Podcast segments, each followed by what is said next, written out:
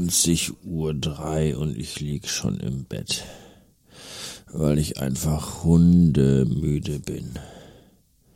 Vom Homeoffice, das darfst du ja auch keinem erzählen, ja. Ich kam ja früher schon immer in Erklärungsnot, wenn ich meiner Frau plausibel machen musste, dass den ganzen Tag Autofahren auch total anstrengend ist und müde macht.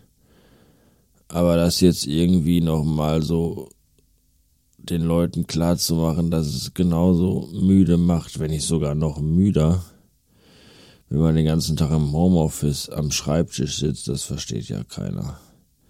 Das, das macht, das Paradoxe ist ja, dass es müder macht als Autofahren. Beim, beim Autofahren bewege ich mich ja wenigstens noch von, von irgendwo nach irgendwo hin mit erhöhter Geschwindigkeit. Beim Homeoffice sitze ich einfach den ganzen Tag, den ganzen Scheißtag auf einer Stelle. Das ist so, so bitter, wenn man sich das mal überlegt, dass man immer an derselben Stelle ist. Das ist doch scheiße. Und gerade saß ich auf der Couch und dachte mir, boah, ich bin so müde. Und genau in dem Augenblick, wo ich gerade ins Bett gehen wollte, schrieb meine Frau mir eine Nachricht und schrieb irgendwas übers Kind. Und da dachte ich mir, oh, oh ich bin so müde, aber, aber ich lieb sie ja auch. Und dann schreibe ich immer was Nettes zurück und habe ich was Nettes zurückgeschrieben. Und dann hat sie mir noch irgendwas anderes geschrieben und dass, dass die Arbeit heute auch sehr hart war. Und dann habe ich auch wieder geschrieben, ja, ja, das ist ja, das ist alles schön anstrengend. Und so nette Sachen noch geschrieben. Und dann schickte sie mir noch zwei Fotos von den Torten, die sie heute gebacken hatte. Äh, eine mit Iron Man und eine, die aussieht wie eine Handtasche. Oh, und ich war schon so müde und hatte gar keine Lust und habe aber auch da noch was total Nettes zurückgeschrieben. Und dann schrieb sie zurück, äh, ja, ja, ich bin aber auch total müde und gehe jetzt schlafen. Gute Nacht. Und ich dachte mir nur so, was ist das denn für eine Scheiße jetzt hier? Das wollte ich schon schreiben, als du mit der Kacke hier angefangen hast. Und ich dachte mir dann, nee, weil ich dich mag, mache ich das nicht. Und jetzt machst du das einfach. Das äh, ist doch ungerechte Kackscheiße. So, Frauen haben, Frauen haben da einen Freifahrtschein. Wenn Männer das machen, dann sind wir gleich wieder die Lustlosen und Herzlosen und gefühlslosen, unsensiblen und empathielosen Pillemänner. Und wenn die Frau das macht, dann ist das okay, weil die ja müde ist. Weil die hat ja auch, die war ja heute auch arbeiten. Ne? Die war ja auch richtig, die Frau war ja richtig arbeiten. Die hat nicht nur den ganzen Tag am Küchentisch gesessen. So wie ich. In diesem Sinne, gute Nacht. Ach, was ist das alles? Eine deprimierende Kackscheiße. Nämlich zum einen, dass mein Sitz nicht richtig eingestellt ist und zum anderen die gesamte Lage der Welt. Ja, ich versuche ja schon maximalen Eskapismus zu betreiben und guck nur einmal am Tag, wenn überhaupt, auf Internet-Nachrichtenseiten. Und dann guckt man da einmal am Tag drauf und dann stehen da so Dinge drin wie, ja, äh, eine Doppelmutante hat sich entwickelt aus Marokko und äh, England-Viren und die ist anscheinend auch resistent gegen alle Impf-Dingsies äh, und so. Und dann denkt man sich, ja, yay! Ich weiß nicht, ob ich zu pessimistisch bin, aber ich habe so langsam das Gefühl, dass wir aus dieser ganzen Kackscheiße irgendwie einfach nie wieder herauskommen werden, glaube ich.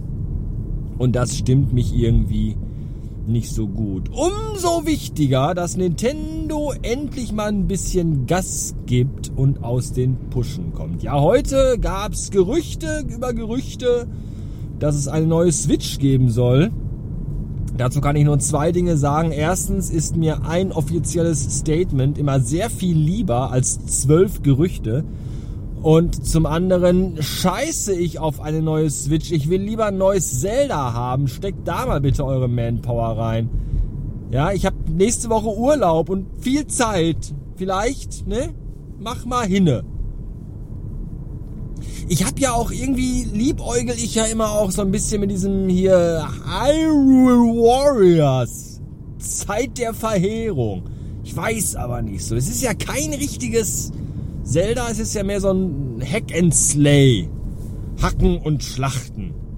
Finde ich auch einen sehr spannenden Titel. Wir zerhacken und zerschlachten alle unsere Gegner und die Stücke, die von ihnen auch übrig sind, die zerficken wir dann einfach. So in etwa ist dieses Spiel konzipiert. Hat das jemand von euch schon mal gespielt? Soll ich mir das holen? Ja, nein, vielleicht. Wenn nein, warum? Wenn ja, wo? So. Das ist ja auch eine sehr, sehr wichtige Frage. Deswegen Nintendo. Mach fertig. Ich möchte Breath of the Wild 2. Jetzt. Gestern schrob ich einen Tweet, in dem ich ein Problem, das ich schon sehr lange habe, versuchte irgendwie in Worte zu fassen. Ich weiß gar nicht mehr, wie ich darauf kam. Es geht einfach darum, ich habe mich gefragt, ob es anderen Leuten auch so geht, dass sie ein Problem damit haben, so gewisse Alltagsgegenstände aufzubrauchen, aus Angst davor, dass man sie dann nicht mehr hat.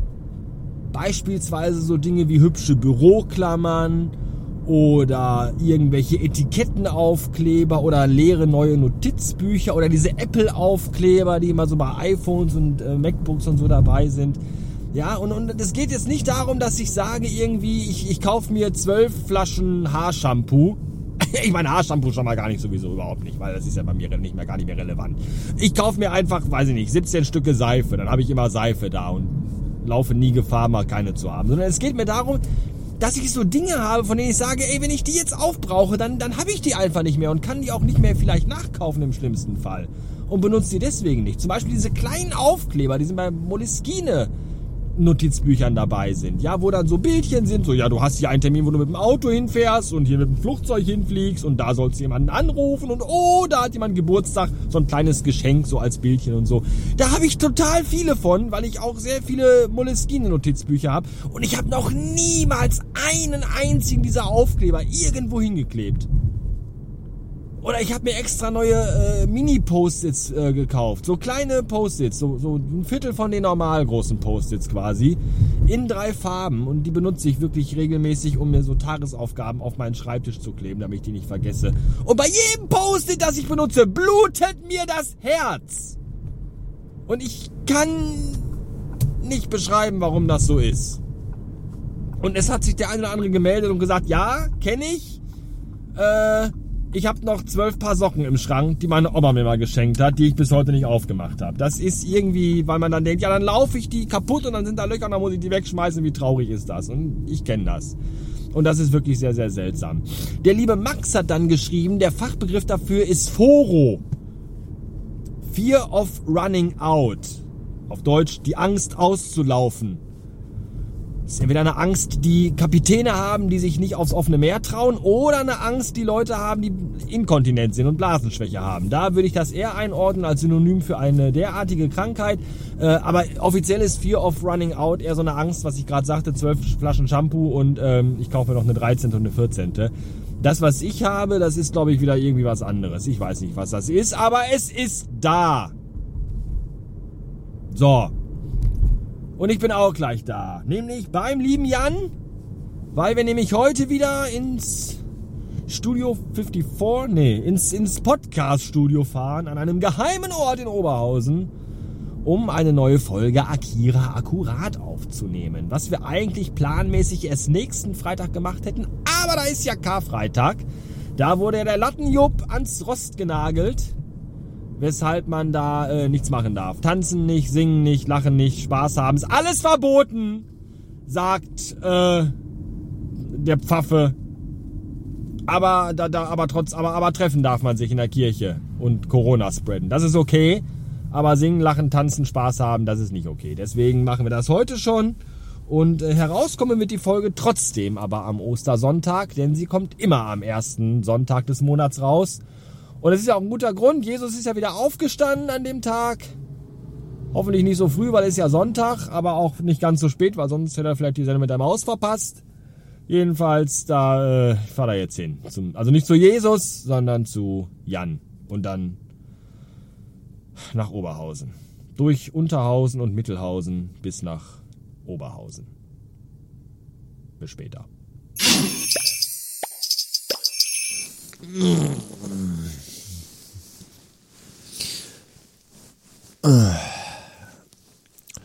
Diese Folge endet da, wo sie begann, nämlich im Bett.